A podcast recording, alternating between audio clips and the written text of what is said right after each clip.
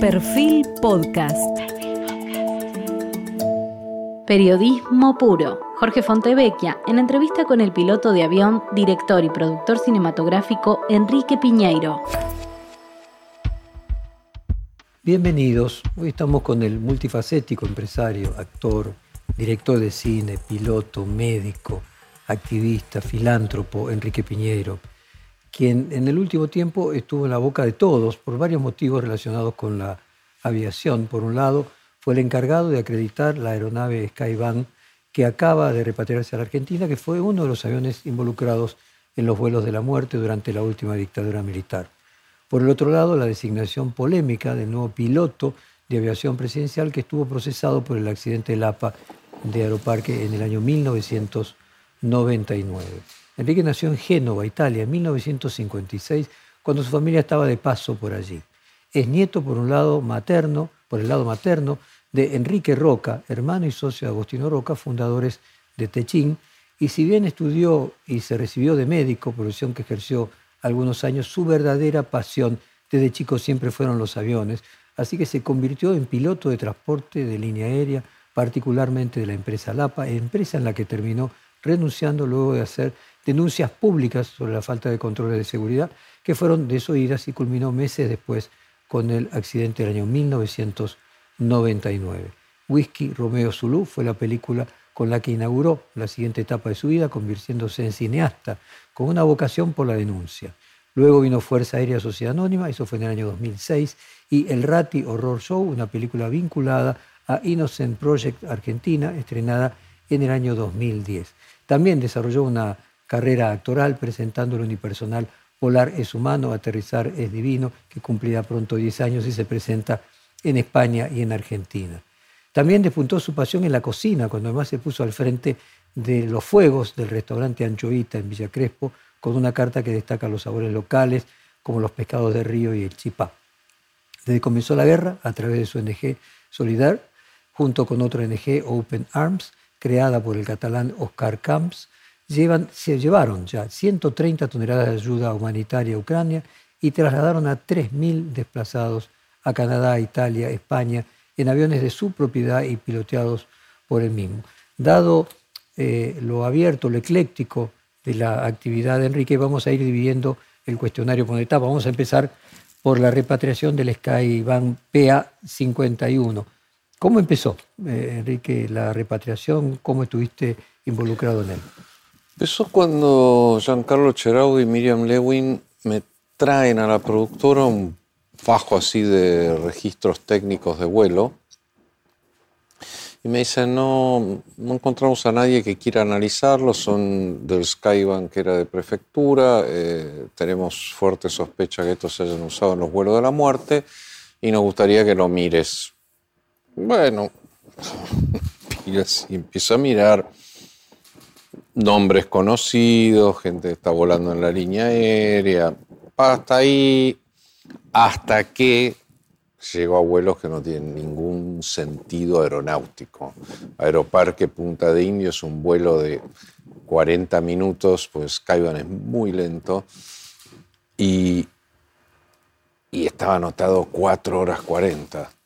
Era Bariloche, Aeroparque Bariloche era cuatro horas, ¿cómo Aeroparque Punta de India, cuatro horas cuarenta? ¿A dónde fuiste? Eh, había anotado vuelos de Aeroparque, Aeroparque, local. Vuelo local quiere decir que no te vas a cinco millas más del aeropuerto, tenés que estar ahí. Y, ponían motivo del vuelo, entrenamiento. Está prohibido hacer entrenamiento en aeroparque. todo empezó a, como a descalibrarse de lo que debería ser un registro técnico de vuelo. Empecé a mirar, empecé a mirar, cotejé con el libro de Siringo, miércoles, sábado, miércoles, sábado, miércoles, sábado. El día del vuelo de las monjas francesas también, eh, a la hora exacta en que por última vez se la vio salir de la ESMA. todo empezaba a tener una, una coherencia así muy, Hice un informe muy largo detallando las incoherencias. Y ahí cuando lo citan indagatoria dos pilotos de aerolíneas, que estaban en esto, había más pilotos de aerolínea, pilotos de LAPA incluso, eh, pero citan a estos dos, que son los que tienen los vuelos más inexcusables, digamos. y ellos en la indagatoria cometen un error muy grave que es decir que bueno, que sí, que es cierto, que lo anotaron mal, que no se podía hacer entrenamiento del aeroparque, pero que lo hicieron en Tandil. Iban a Tandil, hacían el entrenamiento sin aterrizar y volvieron. Eso no se anota así. Eso se anota aeroparque, Tandil, aeroparque en el mismo renglón.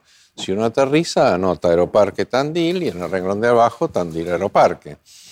Entonces ahí en la indagatoria cuando mentieron tan ostensiblemente y, yo fui a declarar como testigo, eh, con un tribunal, por cierto, bastante hostil, me llamó la atención. Eh, me empezaron a mostrar papeles que yo nunca había visto en mi vida. Yo soy testigo, tengo que ir a declarar por lo que me entró por mis sentidos si no soy un perito, que me dicen, a ver qué opina de este papel. Pues sin embargo lo hicieron muy descaradamente. Y todo, bueno, quedó ahí. Hubo no sé si llegaron a, la fase condena o se murieron durante el proceso, en, la cárcel ambos. Y después, hace en enero, por ahí febrero, Massa me pidió si pudiera verificar que el PA-51 que estaban por traer era el mismo avión que yo había peritado los registros técnicos de vuelo. ¿Cuánto tiempo pasó entre una cosa y la otra? ¿13 años? Sí, por ahí, sí, un montón. ¿Te llama la atención que haya pasado tanto? La verdad que sí, porque yo no entiendo bien esta cosa expulsiva de la ESMA, ¿no? No es un lugar que te, te invita a entrar. Y, no, y esta cosa de que no, que el avión no, porque digo, es el Museo del Holocausto Argentino. O sea, los museos tienen una, una potencia. Yo fui al de Martin Luther King cuando fuimos a Memphis por la, conferencia del Innocence Project y te pone los pelos de punta. O sea, revivís toda la cosa del racismo en Estados Unidos y decís, pero esto es una herramienta fundamental desde el punto de vista educativo por un lado, que los jóvenes tengan memoria de, lo que se vivió en este país, porque la verdad que la dictadura fue una cosa espeluznante, bueno, vos también lo sabés, eh, no entiendo que, que, no haya un lugar donde uno pueda ir a conectar con toda esa vivencia que tuvimos como sociedad. Así que supongo que gran parte de ese tiempo que pasó tiene que ver con estas resistencias. Pero la verdad que me puso contento la iniciativa, porque yo estoy totalmente a favor que estas cosas se, se muestren, porque no, no, no es sadismo, no es morbo, es educación, es memoria, y también es verdad.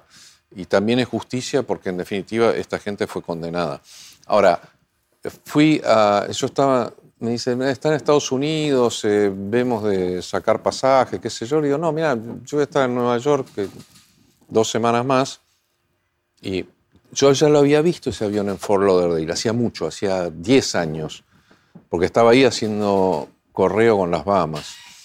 Y, cuando, cuando le digo, bueno, estoy en Nueva York, yo digo, voy a Fort Lauderdale, es una hora y media de vuelo. Estaba en Phoenix, Arizona, son cuatro. Salí un día a las 6 de la mañana, fuimos, bajamos, eh, otro aeropuerto, pero eso ya de, abandonados casi, en medio del desierto, no sabes ni dónde te estás metiendo. Y estaba ahí, y estaba ahí, tenía modificaciones, porque ahora se usaba para lanzamiento de paracaidistas, paradojalmente. Y el portalón de carga, que era el famoso portalón que se abría, que incluso ahí, cuando adujeron que algunos agujeros que ellos no sabían lo que pasaba atrás. Qué mentira, no está separada la cabina de, la cabina de pasajeros.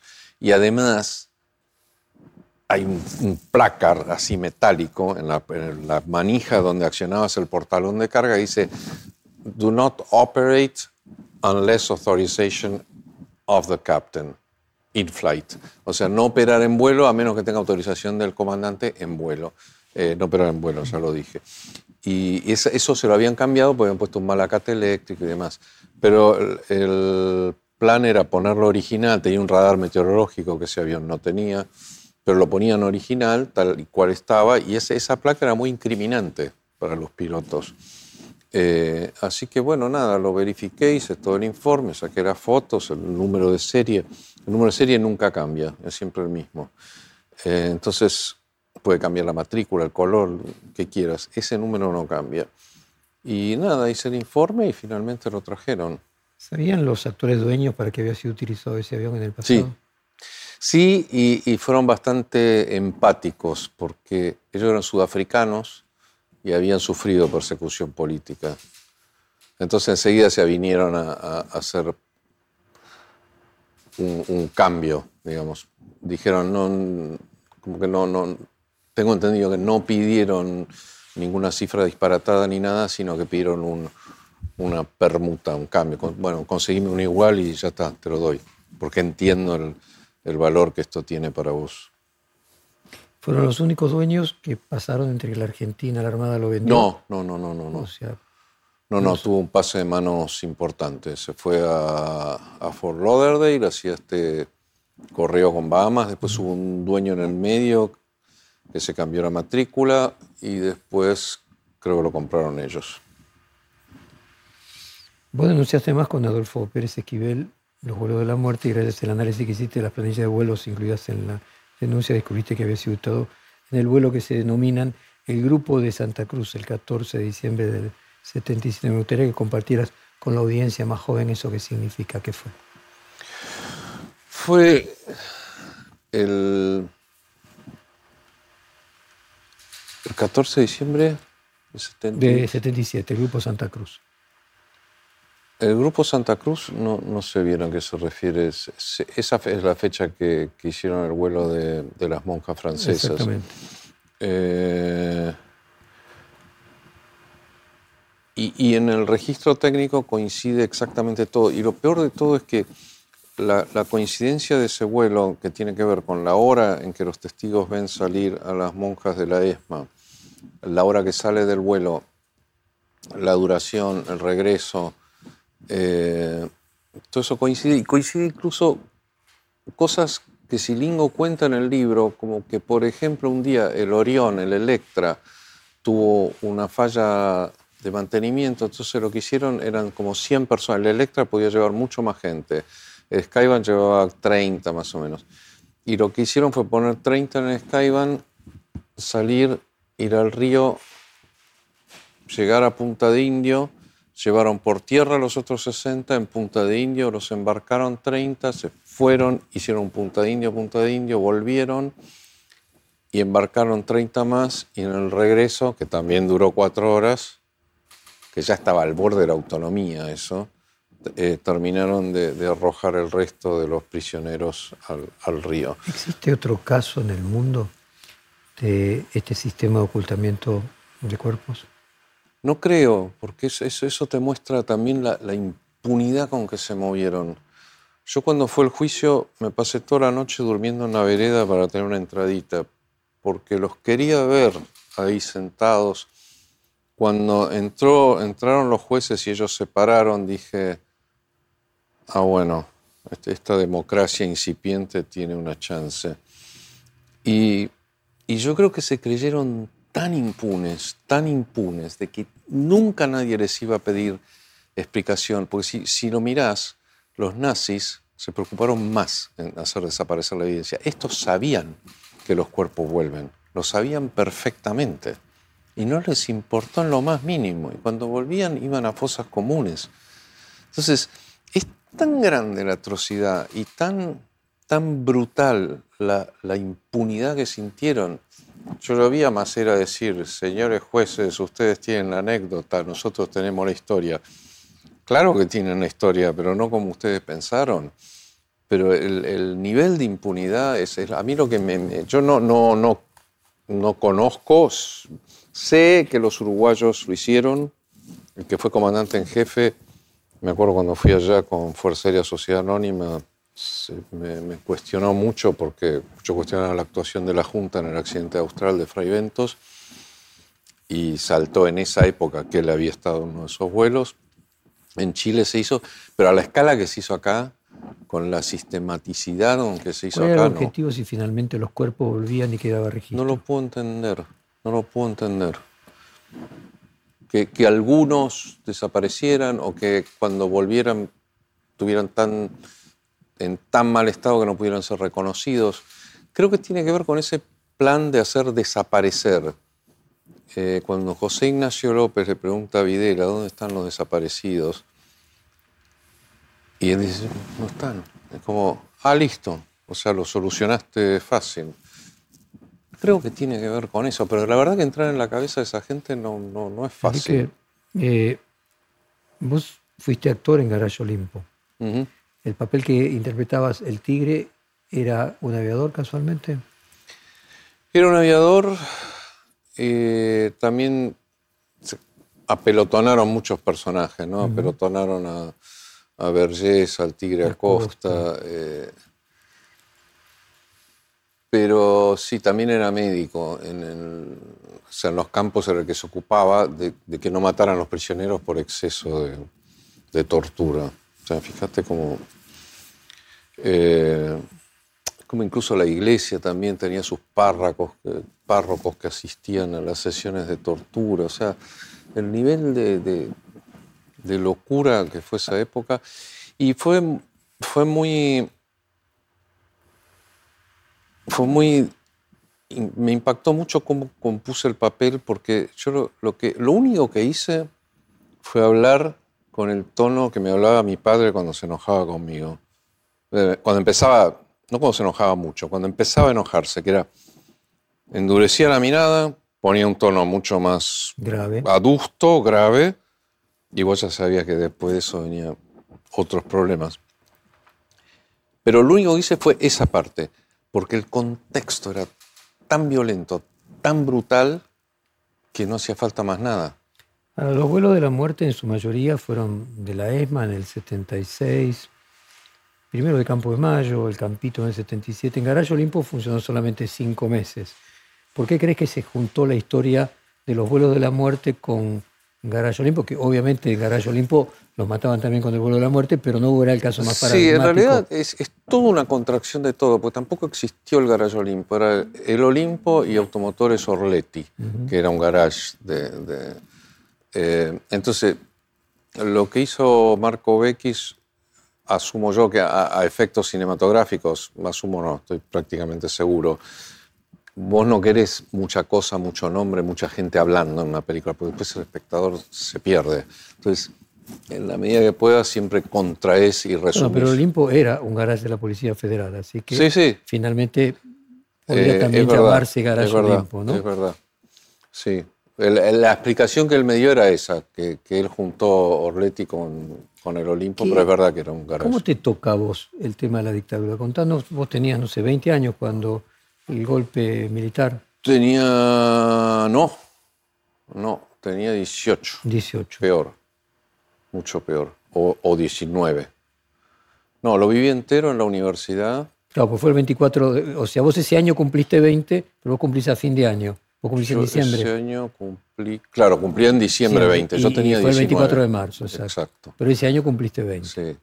Es, es muy feo es muy feo vivir cinco años de tu vida con miedo real, no miedo de que esos miedos sociales que tenemos a que nos aplacen en un examen o que te deje tu novia o a que miedo real, miedo real de decir, ah, escuchabas un ruido a la noche y decías y vivir así cinco o seis años, la verdad, sentís que te robaron la juventud yo soy la segunda línea de una generación que está desaparecida. Esa es la verdad.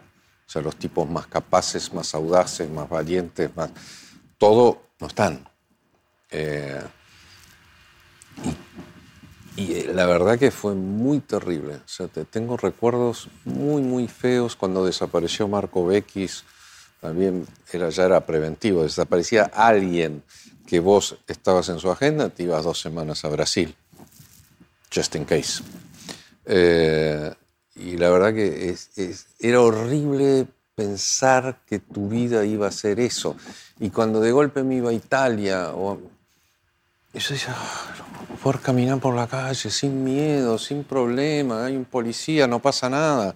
Veías un policía, era ya como, oh Y cuando te agarraban en esas pinzas, una vez un auto al lado nuestro no apagaba las luces. Se quedó tan frisado que no apagaba las luces. Y estaba el tipo así, con la ametralladora, gritándole que baje las luces. Y nosotros gritándole que baje las luces. Y decís, esto ahora tiran, y tiran, y tiran. ¿Viste? Como una locura. ¿En tu familia? Y mi familia, eh, nada, mi madre entendía la situación, mi padre, la, yo me acuerdo estaba estudiando al 3 de la mañana cuando vino el, el comunicado número uno, y dije, Dios mío, y estaba mi padre dando vuelta por la casa en chancleta, porque estaba bastante insomne. Entonces bajo y dijo, ¿escuchaste? Me dicen, sí, ojalá sea para bien. Me dijo, ¿qué estás diciendo? Esto va a ser una carnicería. Ojalá sea para bien. Y no, no fue para bien nada, está claro. Eh, pero se empezaron a dividir aguas ahí. Eh, en ese sentido, mm, mi padre hizo más vista gorda. No, mi madre tenía claro. De hecho, me fui con mi madre a la primera misa por los desaparecidos que hubo en abril, por ahí. Caminamos una cuadra con 100 metros de bayoneta calada. Y yo decía, ¿cómo terminará esto? Déjame pasar a el tema de los viajes humanitarios a Ucrania. ¿Cómo se te ocurrió la idea? Eh, hacernos un balance de cómo fueron hasta ahora. Los, yo, la, idea empezó en Somalia en 2017. Me fui con Juan Pablo Domenech a filmar un documental de él, eh, yo como productor, coproductor. Y y Somalia es un lugar donde no, no, o sea, no podés nada, porque no puedes estar 10 minutos en un lugar, tenés ahí con chaleco antibala, con los blindados de Naciones Unidas, con la tropa ugandesa adelante y dos vehículos atrás, eh, checkpoints, eh, una militarización absoluta. De hecho, el, alcalde de Mogadishu que entrevistamos, en su propia oficina, dos meses después, se le detonó una, una una bomba. Una terrorista con, con una bomba, suicida obviamente, y se murió. O sea, eh, lugar... Y, cuando llegamos en esos aviones de Naciones Unidas, en un 737, veo que el tipo se plancha sobre el agua, pero 100 metros sobre el agua. Digo, bueno, ¿qué hace? Eh, digo, ah, no, claro, están volando bajo para no dar contacto visual con los lanzacohetes espalderos. Digo, está bien. Eh, clava un viraje bastante escarpado y aterriza, apagan, remolcan adentro del hangar y bajas adentro del hangar, porque el aeropuerto es el compound de Naciones Unidas, que es la única zona más o menos accesible. Dormís en container, con bolsa de arena, muy cada tanto cae un morterazo por ahí. Eh, y digo, está bien. Cuando fuimos a Dadaab, que es el campo de refugiados, despega un Dash 8, un turbo hélice lento, así, eje de pista. Sube todo Mogadishu ahí abajo. Sí, pero acá cualquiera esté con una gomera nos baja. Fui a hablar con de Naciones Unidas, digo, chicos, no, los ataques no son solo en aterrizaje, son en despegue también. Sí, son distintas compañías, tienen distintos procedimientos. Digo, no, una tiene y la otra no. Tienen que pedir ustedes el procedimiento.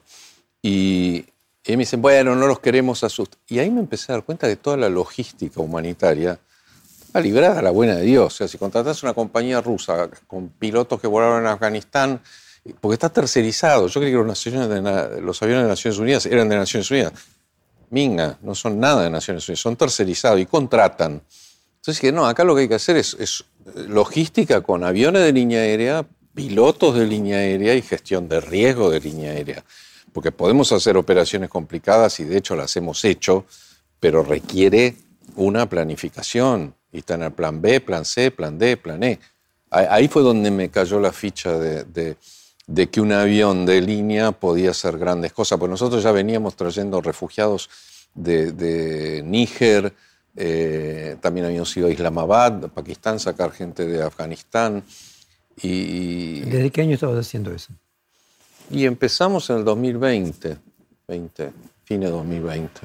O sea, fin de la pandemia, o comienzo. Mm, mitad camino, digamos. Volamos mucho en pandemia, mucho. De hecho, en, Níger llegamos y se nos murió uno a la llegada, y no, de COVID, pero otros dieron positivo, varios. Eh. ¿Qué te llevó a hacer eso? Que a mí esta cosa del capitalismo, que te permite una acumulación indefinida. O sea, vos lograste craquear el sistema porque te mienten de entrada, te dicen el ahorro es la base de la fortuna. Mentira, es la base de la ruina. Porque antes los estados tenían el patrón oro, podían imprimir, no salirse mucho, porque además si no los demás se le venían encima, tanto como cuanto oro tuvieran. Cuando cortan ese lazo, la responsabilidad de mantener el valor de la moneda se la pasan al individuo. Entonces, te lo tenés que resolver vos, porque si te la guardás, la vas a perder. Y, antes era una responsabilidad del Estado, cuando había un patrón oro. Ahora, vos decís, bueno, ok, fenómeno, tengo que invertir. Está bien, aprendo a más o menos comprar acciones de empresas que más o menos les va a ir bien y, crece el capital, crecen los dividendos, crece un par de llamados telefónicos. Está bien, correr riesgo, todo, pero una vez que lo entendiste y lo aprendiste, y lo tenés que aprender solo, porque los financial advisors no te lo van a contar y te van a hacer comprar cualquier cosa, muchas veces, otras no. Eh, vos decís, pero ¿cómo puede ser? Entonces yo puedo seguir acumulando, acumulando, acumulando. Sí, me cobrará un impuesto, un poquito más, un poquito menos, el aporte solidario. Después vienen los otros que dicen que no lo pagaste, que es mentira, que lo pagué. Pero bueno, toda esa cosa no compensa nada. Entonces, una vez que vos te das cuenta que el dinero compra pocas, en, la infancia compra muchas cosas, compra alimentos, techo, seguridad, educación.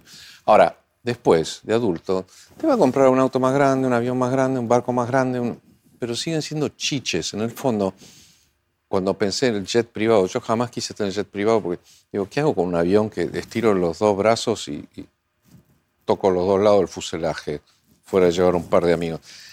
La idea del avión grande y, con, un layout de avión comercial, decir, bueno, puedo hacer gente, puedo, el barco, compramos un barco de salvamento, se lo dimos a Open Arms, bueno, tuvo problemas para gestionarlo, ahora vamos a ver cómo lo vamos a gestionar, pero para los rescates del Mediterráneo. Es decir, me parece que el dinero, en el fondo, si haces una especie de capitalismo disruptivo y decís, agarro los objetos de lujo del capitalismo y los reformulo para que tengan alguna utilidad social, ya que el Estado no lo hace, ya que los europeos no se hacen cargo del desastre que hicieron en África durante siglos y ahora se hacen los distraídos y hablan del problema de la inmigración ilegal.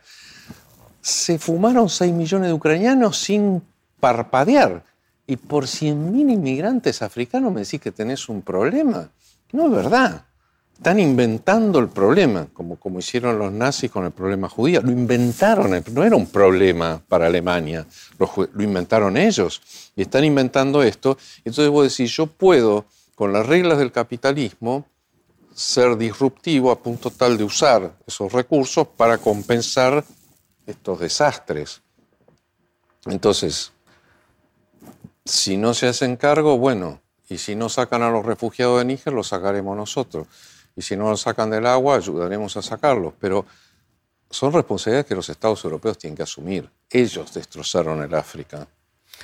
A ver, Enrique, para explicar a la audiencia que a lo mejor no tiene toda la información acerca del patrimonio de tu familia. Cuando vos te referís a guardar valores, es a la herencia que vos recibiste. No, no, no, no, Yo elegí muy bien a mi abuelo, eso está fuera de discusión. Pero eso puede durar poco si empezás a comprarte muchos autos deportivos, muchos yates privados. Si no lográs multiplicarlo o generar mecanismos que lo hagan crecer, hemos visto muchas historias de herederos afortunados que terminaron muy mal. Eh, no, me refiero a que si vos aprendés a craquear esa, cómo se hace el dinero. El dinero ¿Se hace trabajando? No, no es verdad. Se hace una cuota de dinero que te permite vivir. Y no siempre. O sea, en la Argentina. Cuando decís que aprendiste a craquear, era utilizar ese capital inicial. Porque si en ese capital. El capital que sea, si vos tenés 5 y sabés invertir a un ritmo de 10% anual, que no es nada del otro mundo, es el promedio, en 30 años vas a tener 80 porque se va haciendo el, interés compuesto si vos reinvertís. Es como un bosque. Si vos usás las ramas que caen, en vez de talar árboles, esos árboles se van a multiplicar porque tiran semilla. De uno es nada. 80 de uno es 80. Pero 80 de 100.000 es un montón. 80 de 200.000 es un montón. Y 80 de un montón es un montonazo mucho más grande. ¿Cuánto vale un avión de esos eh, que pueden ser como un avión comercial que en lugar de tocar con los dos brazos los costados... Valen lo mismo en un punto, mm. porque uno es nuevo y el otro es usado. Este se lo compramos a Aeroméxico. Pero sí, son varios millones. Digamos, son varios millones de dólares. Varios millones. Pero, y el barco también. Y el costo operativo después es importante. Y el costo operativo también es alto. Entonces yo podría inferir, eh, Enrique, de que así como están esos millonarios que entonces van a buscar en un submarino eh, el, resto del Titanic y le terminan saliendo mal, o quieren viajar a la estratosfera, vos decidiste usar el dinero para sentir experiencia y ser útil a los demás. Freud tenía una frase que los creativos eran los únicos que tenían pasaje de vuelta a la locura, porque en su obra se curaban y además ayudaban a los demás. Me gusta, puede que la use. Pero yo creo que tenés la obligación. No, no, es inmoral esto. No, no puede ser que uno... Pero al mismo tiempo vos también sacas felicidad. Total. Y, también lo uso, y si hay un vino caro que me gusta, me lo como. No, es que soy una zeta que ando por ahí. Estás utilizando este. el sentir, las, el vivir las experiencias de manera que sea útil para los demás. Totalmente, totalmente. Yo creo que es mucho más. Porque muchas veces me, me han preguntado, ¿pero por qué pudiendo hacer otra cosa? Como, ¿Pero qué otra cosa? Perdón y estar tirado en una isla. No, no, Fine. ¿Cuánto rato? ¿Cuánto rato puedo estar tirado en una isla? A mí me aburre estar tirado. yo creo al contrario que así como hay algunas Es que es lo que me divierte. No, estoy de acuerdo. la madre Teresa es re egoísta, o era re egoísta porque sacaba una felicidad enorme en ese dar, planteándolo como una ironía, obviamente. Creo que no, que en lo que vos haces al mismo tiempo recibís un montón. Sí, sí, sí. Te veo con eh, el, el, uso que tenés con. Eh, Nos regalaron en, en Ucrania. Contame un poco de la experiencia de lo que viviste en Ucrania. Es muy tremendo. La verdad que a mí siempre me, parte al medio cuando veo bombardeos de población civil. Yo no lo puedo creer. No puedo creer que se llegue a ese nivel de perversión. Y pero ves una casa, un jardín, una maquita, cosas destruidas, es mentira que van a objetivos militares. Entonces, si estuvieran los ucranianos bombardeando a los rusos de esa manera, yo estaría llevando rusos, no, no es un tema ideológico, es un tema moral. No, lo tengo claro. No se Independientemente de eso, de que si fueran de uno u otro lado, ¿crees que hay en, un error en, Putin, eh, un error eh, en el gobierno ruso que cruzaron una frontera, un Rubicón que finalmente termina siendo antropofágico? Es que no lo cruzaron el Rubicón. Eso, es lo más impactante de todo, es que llegás a ese Rubicón, que es el río, está fuera de Kiev, ves el puente destruido y ves que no cruzaron. Ves que no cruzaron, está todo destruido, Bucha, todas esas zonas de ahí están deshechas. Pero en el río no lo pudieron cruzar, no lo pudieron cruzar es uno de los ejércitos más poderosos del mundo, no pudo cruzar ese río. ¿Qué explicación encontrás? Yo creo que, bueno, si ves, si ves lo que pasó en Maidán un par de años antes, decís, estos tipos no, los vas a poder invadir nunca. La resistencia que hicieron en esa plaza eh, cuando Yanukovych quiso irse con Rusia en vez de la Unión Europea fue una cosa tremenda resistieron con latas y piedras a un ejército durante ciento y pico de días, ¿cuántos? 130 días creo. Y estaba el país dado vuelta. También en Afganistán, que fue no solamente eh, cementerio del ejército norteamericano, sino también del, de la ex Unión Soviética. Podríamos decir de que hoy en día la invasión a un territorio poblado, densamente poblado por otra gente, ¿Es inviable que es algo del pasado que finalmente termina perdiendo el invasor? En el largo plazo termina perdiendo el invasor siempre. Porque hay esa, esa, resistencia brutal de Maidán en, Kiev. No la podés romper. Fue lo que le pasó a Estados Unidos en Vietnam. ¿Qué hacen estos tipos acá? No, no se saben mover, no saben andar por la jungla, los pican la serpiente. No, no, no podés, no podés. no puedes entrar con violencia a un lugar. Vas a poder hacer desastre. Por ahí lo aniquilás, por ahí dejas tierra arrasada. Pero nunca vas a poder conquistarlo a la larga. Me gustaría, porque en cada uno de estos lugares a los que vos fuiste, hay detrás una guerra.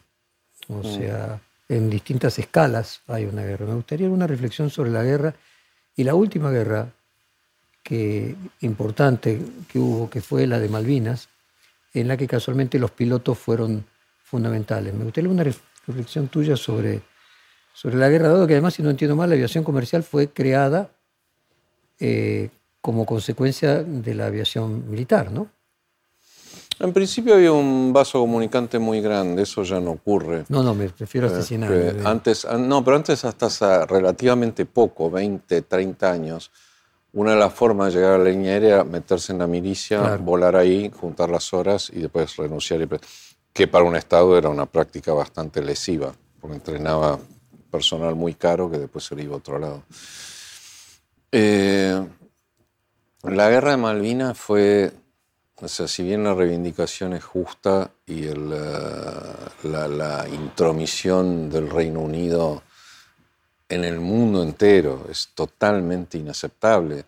Cuando, cuando la reina Isabel asume, dice que ella va a dedicar su vida y servicio for our imperial family. Imperial family, estamos hablando de no hace mucho tiempo atrás.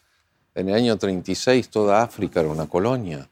Entonces, ese, ese, esa mentalidad imperial e imperialista es tremenda, es tremenda. Eso es uno de los grandes males de este mundo y sigue sucediendo.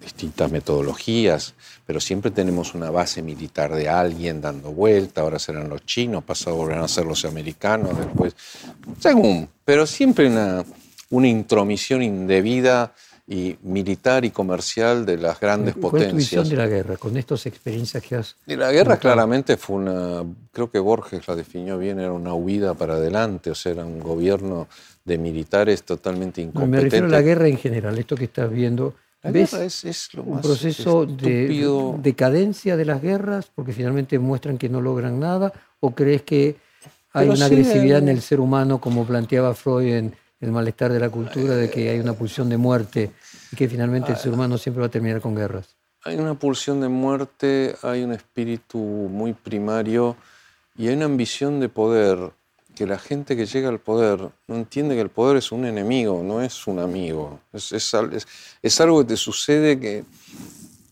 la mayoría de las veces te va a aconsejar mal y te va a hacer hacer cosas muy malas. Entonces tienes que entender que es un enemigo y tienes que usarlo con mucha discreción. Y eso es algo que en los aviones se aprende. Es como usar un matafuego. No lo tuviste que usar, pero ahora tienes un matafuego menos. Tenerlo presente. Y cuando ven que se quedan con pocos matafuegos, inventan algo. Y ahí es donde el poder los traiciona. Pero claramente Putin es una persona que está enferma de poder y no está midiendo porque se le dio vuelta una banda de mercenarios del tipo que antes le servía la comida. O sea, vos mirá el discurso de, de Prigozhin, es, una cosa chiflada. Están las imágenes sirviéndole plato en su restaurante. No sé, como de anchoitas, algo con un ejército de cocineros armados y ofrezco servicios a la nación para ir a invadir Chile. O sea, un síntoma de, de destrucción de la gobernabilidad rusa. Y del mundo también, o sea, si vos mirás el, tema de la contaminación, la sobrepesca, los recursos, la contaminación de plástico, la, es como, vamos Otro tema que te colocó en la agenda actual es el caso del piloto presidencial que reemplaza a uno más peligroso todavía, decís vos, que es, te referías a, a Fabián Chionetti, que estuvo procesado por el accidente del APA en Aeroparque. Me gustaría que compartieras con la audiencia que no conoce el caso tu opinión sobre él y porque consideras que es aún más peligroso que la Yo lo conozco bien. Yo vi todo lo que hizo en Lapa. Él armó esa cultura de presión sobre los pilotos para que salieran con aviones en buenas condiciones. Él promovió a Gustavo Bayer a comandante cuando varios instructores lo habían bajado. Él va y le pone muy buen desempeño, lo escribe, lo firma. Él es el responsable que Gustavo Weigel estuviera ahí. Y, un tipo que es así, el piloto del accidente Sí, de la del APA. Yo le escribí a Fabián Chonetti que de continuar con su política en la jefatura de, de pilotos, un accidente era consecuencia no solo previsible, sino inevitable. Se lo escribí, tengo la copia sellada, todo eso lo llevé al juzgado. Y de hecho la jueza San Martino lo condena a cuatro años de prisión efectiva. Los otros dos, Gorini y Brulla, se hicieron los distraídos, vaya a saber por qué. No, acá no pasó. Pero la parva de pruebas. Le llevé los vuelos que hizo el tipo sin radar, sin radar, con un radar inoperativo, con el informe meteorológico. Aterrizó en Palomar, que había cumulonimbus, en vez de aterrizar en Ezeiza, porque la base estaba en Palomar. Entonces él, como era un patriota de la empresa, entró en Palomar, sin radar. El instructor de Boeing estaba sacado ese día. Eh, o sea, generó una cultura de operación que llevó al desastre. Y eso no me lo va a contar ningún fallo judicial corrupto. Hicieron prescribir la causa. ¿Eso tiene que ver con machismo, malentendido? Con sí, el macho Pilot es, es, es, una figura del pasado, por suerte, que el macho Pilot va, cumple el vuelo. No, no, se acabó eso. Ahora volamos seguros. Y si no se puede pasar, no pasamos, nos volvemos. Y a mucha honra. Fue lo que pasó en el seminario de IDEA en Tierra del Fuego, ¿te acordás? Ondarts. Uh -huh, Ondarts quiso entrar. Uh -huh. El de aerolíneas que lo llevaba se pegó la vuelta y se volvió a Aeroparque. Y estaban todos golpeándole la puerta. Eh, ¿Cómo? En el seminario de IDEA. No, querido. Y cuando aterrizaron en Aeroparque, se enteraron lo de Ondarts. Entonces, el líder de equipo hoy hace otras cosas, no es Macho Pilot. El Macho Pilot fue erradicado de la aviación, pero esa cultura estaba en Lapa y estaba en Austral también. Por eso Austral rompió tantos aviones. Rompió tres aviones en 10 años, del 77 al 87, en Posadas. ¿Vos entraste en Lapa con 32 años? Sí. ¿Y te fuiste con 45? Sí. Eh, ¿Por qué querías, eh, por qué terminar siendo piloto de una empresa comercial? ¿Fue la única forma de volar lo suficiente? Yo quería volar jets, yo quería volar en la línea aérea y planté toda la pelea que pude. Ya los últimos dos años no, no estaba volando y dos meses antes del accidente ya renuncié. Ya cuando vi que no había más nada que hacer, digo, no quiero ser parte de esto. Yo quiero volar, quiero volar en la línea aérea, yo quiero ser comandante de línea aérea, pero no a cualquier precio. No estoy dispuesto a bajar la cabeza y salir con un flap que baja hasta 15. No estoy dispuesto a salir con pedazos de metal en el filtro de aceite. No, porque sé que voy a tener... podríamos decir que por tu patrimonio vos podrías no haber necesitado trabajar de piloto. Sí. Pero que vos lo que fuiste a hacer era, era, la única forma de poder volar aviones de cierto tamaño, de ser piloto comercial. Sí. Sí, porque en esa época no podía ni, ni, ni, se me ocurría que podían comprar un avión. Y Pero, lo hiciste durante y fueron 12 años. 12 años. 11. 11, 88 entré y me fui en 99. Uh -huh. Y renuncié en junio de 99, el accidente fue el 31 de agosto. ¿Qué pensás cuando te pasa eso de haberlo visto con tan poca anticipación? ¿Pensás que sos vos que tenés una agudeza distinta a los no, demás? ¿Vos no. crees en Dios? Eh, solo en casos de mucho peligro uh -huh. extremo. Este, ahí pongo un poco místico. Pero, bueno, mucha impotencia por un lado, pero no. no soy, ¿Por qué te preguntás no yo soy pude ver esto? clarividente. Uh -huh. Soy piloto. Y sé que si los aviones se vuelan como lo volaba Lapa, se caen. Y se lo puse por escrito. Y, ¿Y le puse el nombre. No del- lo vieron eso. ¿Cómo? ¿Por qué los demás no veían eso? No, no, muchos lo vieron. objetivo? Muchos lo vieron y tuvieron miedo. Eh, A ver, vamos a decirlo así. Vos tenías la pero había más gente que tenía respaldo renunciar- económico. Ajá. Había más gente. Y muchos ex militares que tenían un buen respaldo económico y tenían sus campos y sus autos y sus cosas. Y no abrieron la boca. Los que no abrieron la boca por temor al despido, Tienen otro perdón, tema. exacto, es pero- otro tema. Pero esos podrían haber hablado y no hablaron. Yo no era el único. Déjame entrar en la en el polifacetismo. Era habitual en el siglo XIX eh, y previamente que las personas que tenían los recursos, la educación, la fortuna de estar en el momento y el lugar adecuado, desarrollaban capacidades polifacéticas, militar, escritor, médico. ¿Te sentís un, una persona de otra época? No. O sea, siento que esta época te da un, un abanico de posibilidades también que es tremenda. O sea, en esa época no podía haber sido piloto. Estaba acotado. En cambio, ahora sí. Eh, ¿Conoces a otra gente como vos? ¿Te encontrás con personas así de ese grado de Ay, ay, ay, ay, ay, ay, ay, hay varios. Me, he encontrado con varios a lo largo de la vida que, que tienen así pasiones muy divergentes. Eh, que yo decía que era un conflicto vocacional que terminaba las carreras, pero después una periodista española me dijo, pero ¿no tendrás un trastorno de atención? Ese ya me, me gustó más. Eh, pero el problema es que yo nunca me centré en carreras, siempre me centré en proyectos. El proyecto es ser piloto de línea. ¿Qué hay que hacer? Bueno, hay que aprender a volar, un buen motor, después te haces piloto. Pues listo, vamos. Eh, el proyecto es cocinar. Nos quedaba ahora dos, dos Enrique Piñeros, el actor y después eh, el creador de uno de los restaurantes de culto de Buenos Aires. Empecemos por el actor. El actor es la prolongación del niño que uno fue. Ujú. Todos los chicos actúan. Y yo voy a tirar una cifra que está totalmente inventada y el 95% de los chicos quieren ser pilotos. Pero esa está inventada. Pero que todos los chicos actúan, todos, todos, en su juego, con la Barbie, con, con la... Tú, te maté, soy el cowboy. Y, y de adulto, poder seguir con tus juegos de niño, sea metiéndote dentro del avión que era tu juguete, o sea, jugando a los cowboys, pero ahora, porque cuando jugabas a los cowboys le, tirabas y otros decían, "Te- tirate, te- te- no, no, no, pegó acá la bala, no, no me pegas, sí, yo te pegué primero y tiraste, ti- no, y ahora te dan un arma así, explota, hace- el otro se le llena la camisa de sangre y se tira al piso sin discutir. Y te pagan por eso, o sea, hay gente que trabaja de verdad. Eh, entonces, es muy divertido, muy lindo actuar. Es un juego.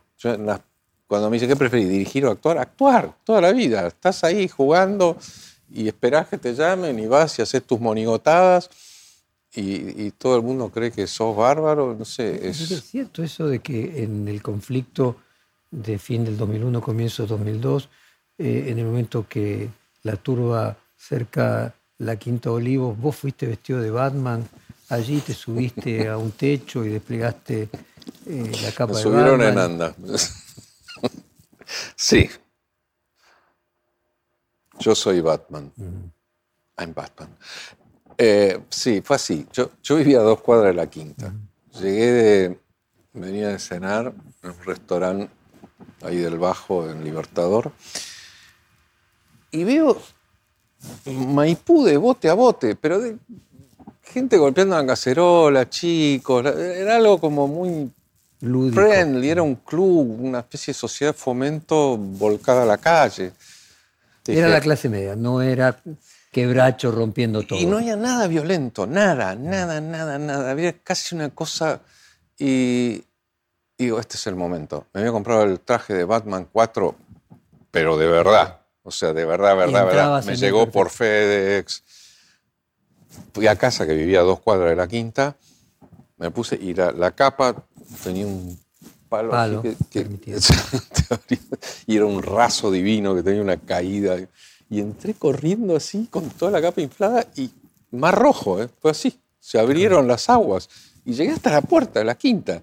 Y ahí, claro, me agarraron entre todos y me pararon así, arriba de los hombros. Entonces yo estaba subiendo así, delante de una multitud de 10.000 personas. Y cuando abro así, fue como la ovación más grande que recibí en mi vida y, y voy a ever. Y todo el mundo cantando Batman, Batman, ole, ole. y al día siguiente vuelvo al restaurante y le cuento al dueño. Eh, se ríe, va a la cocina y se ve que cuenta. Me quedé hasta tarde y cuando salen los cocineros para irse, uno se desvía y viene a la mesa y me dice, Batman, ¿cómo te aplaudimos ayer? Yo estaba ahí. Ahora, Pero di entrevistas eh, diciendo que en. Ciudad Gótica jamás privilegiaríamos, privilegi- privilegiaríamos el pago de la deuda externa sobre la, El hambre bienestar de la gente de Ciudad Gótica. Pero ahí todavía era divertido. Al día después- siguiente fui allá a la Casa Rosada ya de, de Bruno Díaz. Y esto quería preguntarte, la asociación de Batman con el millonario Bruno Díaz, ¿te encontrabas eh, cumpliendo otra forma del papel de Batman, por ejemplo, en estos vuelos humanitarios? ¿Hay algo de eso dentro tuyo? Bueno, qué sé yo, o sea, lo inconsciente que a uno... ¿Veías cuando eras chico Batman? Sí. Estoy Era la indignado. serie- No, pero estoy indignado de cómo me creía que los tipos estaban subiendo un edificio. No puede ser que me lo creyera, pero me lo creía. ¿Era la serie que vos veías cuando eras chico Sí. en la televisión? No tenía tele en casa, así que era medio cuando iba a lo de amigos o... A tus papás tampoco permitían que hubiera televisión en Sí. tu casa. No, pero esa estoy de acuerdo, ¿eh? Esa estuvo bien. Todas las demás las podemos discutir. Bueno, ese el actor, eh, el creador de un restaurante de culto como Anchoita. ¿Cómo pasás de un plano al otro? Son lo mismo. Finalmente es creatividad en todos los casos aplicada a una plataforma o a otra. Es que siempre me gustó cocinar, por un tema de, te diría de supervivencia incluso, porque mi padre no gustaba el ajo ni la cebolla. Mi madre nos decía que era una gran cocinera, nunca le habíamos poner una pava de agua a hervir. Y mi abuela no sabía para qué servía ese cuarto lleno de hornallas. O sea que yo dije, yo si acá no aprendo a cocinar. No como. Y me acuerdo la primera vez que hice un huevo Supongo de frito. cualquier forma que debía haber personal de servicio que cocinara. Sí, claro, pero viste, bajo las directivas de mi vieja, que encima había estado en la guerra, entonces te, te- te rasqueteaba todo y te reciclaba todo 14 veces. Venía la banana ya, viste, en esa consistencia oxidada dentro del litro de jugo de naranja que se habían exprimido tres días antes. No, era una cosa. Y, y hago un huevo frito y ese moco inmundo transparente transformarse en un huevo Un sol. fue como la alquimia. Esto, por acción del calor, sucede esto. Yo no podía creer. Todavía tengo la sartencita en casa. Y ahí me enganché de Forever. Y lo que quería hacer con la anchoita era poner cuatro mesas, cobrar 200 pesos y decir, yo ahora estoy experimentando esto, chicos, quieren bien y si sale mal pago la pizza yo y ya está. No sé cómo terminé con esto, pero, pero la idea inicial era esa. ¿Y a qué atribuís que tus acciones tienen éxito? A eso no lo entiendo. No lo entiendo porque incluso en el teatro, cuando ya en el Maipo no podía, porque a mi mujer le estaba yendo tan bien con, con el curioso incidente del perro de medianoche y con Come From Away, y con todo, empezó con las, a llenar el teatro, a reventar. eh, Lino Patalano me dijo, bueno, anda al Coliseo. Pero en el Coliseo vi todo el Coliseo así, dije, Gigante. y loco, que bueno, una cortina negra. Y si Lino no me hubiera empujado, no hubiera ido nunca. Y para mí, cuando viene alguien más que no sean mis familiares, mis amigos, mis compañeros de colegio, a mí la verdad me sorprende. No, no... Puedo pensar que sí, que se divierten, que, que el tema de la comparación entre lo que hacemos en la cabina de pilotos y lo que hacemos en tierra, o la manera que la gente le tiene miedo al avión, puede ser bastante graciosa la comparación, porque si uno dice, bueno, en el 2017 volaron 4 mil millones de pasajeros, 38 millones de vuelos, y no se mató nadie a bordo de un jet de línea aérea, ese mismo año se matan 256 personas cazando Pokémones por la calle, pues sí, está mal que le tengan miedo a los aviones, y cuando empezás a comparar, todo lo que hacemos en tierra se vuelve bastante ridículo. Entiendo el mecanismo, ahora de ahí a que esté el coliseo lleno, eh, me sorprende, me sigo sorprendiendo. Que Anchoita está, se le volaron toda la reserva para el año en tres horas, no lo entiendo. No, o sea, está buenísimo. Por otro lado, te pone una presión tremenda, porque ahora hay que estar a la altura de esa expectativa. Viste que aún hoy mucha gente se coloca en los aeropuertos a ver los aviones despegar y aterrizar. Mm. Y hay una idea de Leonardo a hoy de que el hombre vuele. Eh, ¿Hay alguna relación entre volar, pilotear aviones, volar como Batman con una capa y la idea de la creatividad y el, podríamos decir, la lucha contra la finitud y el límite?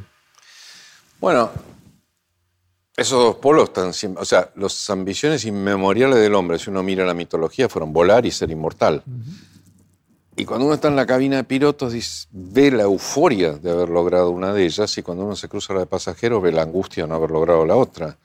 Y uno dice, pero ¿por qué? Si justamente lo que se pierde en los momentos de mucha intensidad, de, de placer, de goce, de, de sea la forma que sea del goce, es como que la idea de finitud se, se, diluye un poco en esos momentos, mientras que pareciera que allá atrás la idea de finitud es lo único que está presente. Y vos decís, pero a esta gente le haber lavado la cabeza. Y después pensás que la industria cinematográfica hace todo el cine catástrofe con aviones y tiburones que no matan a nadie.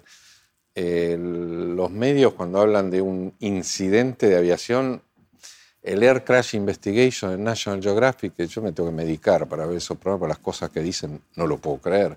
Entonces ves que hay un temor inducido sobre la finitud que también se usó en, en la pandemia. Eso con el pecado, el goce que produce volar, probablemente aquello de que todo lo rico engorda. Sí. ¿Alguna vez pensaste en ser astronauta? Todo el tiempo, es lo único que pienso. Soy un frustrado en realidad, o sea, y no lo descarto todavía. Tengo tres pendientes.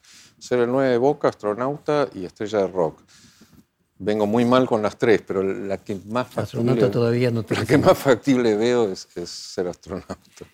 Enrique, muchísimas gracias por esta hermosa hora de conversación. Fue un placer grande. Perfil Podcast.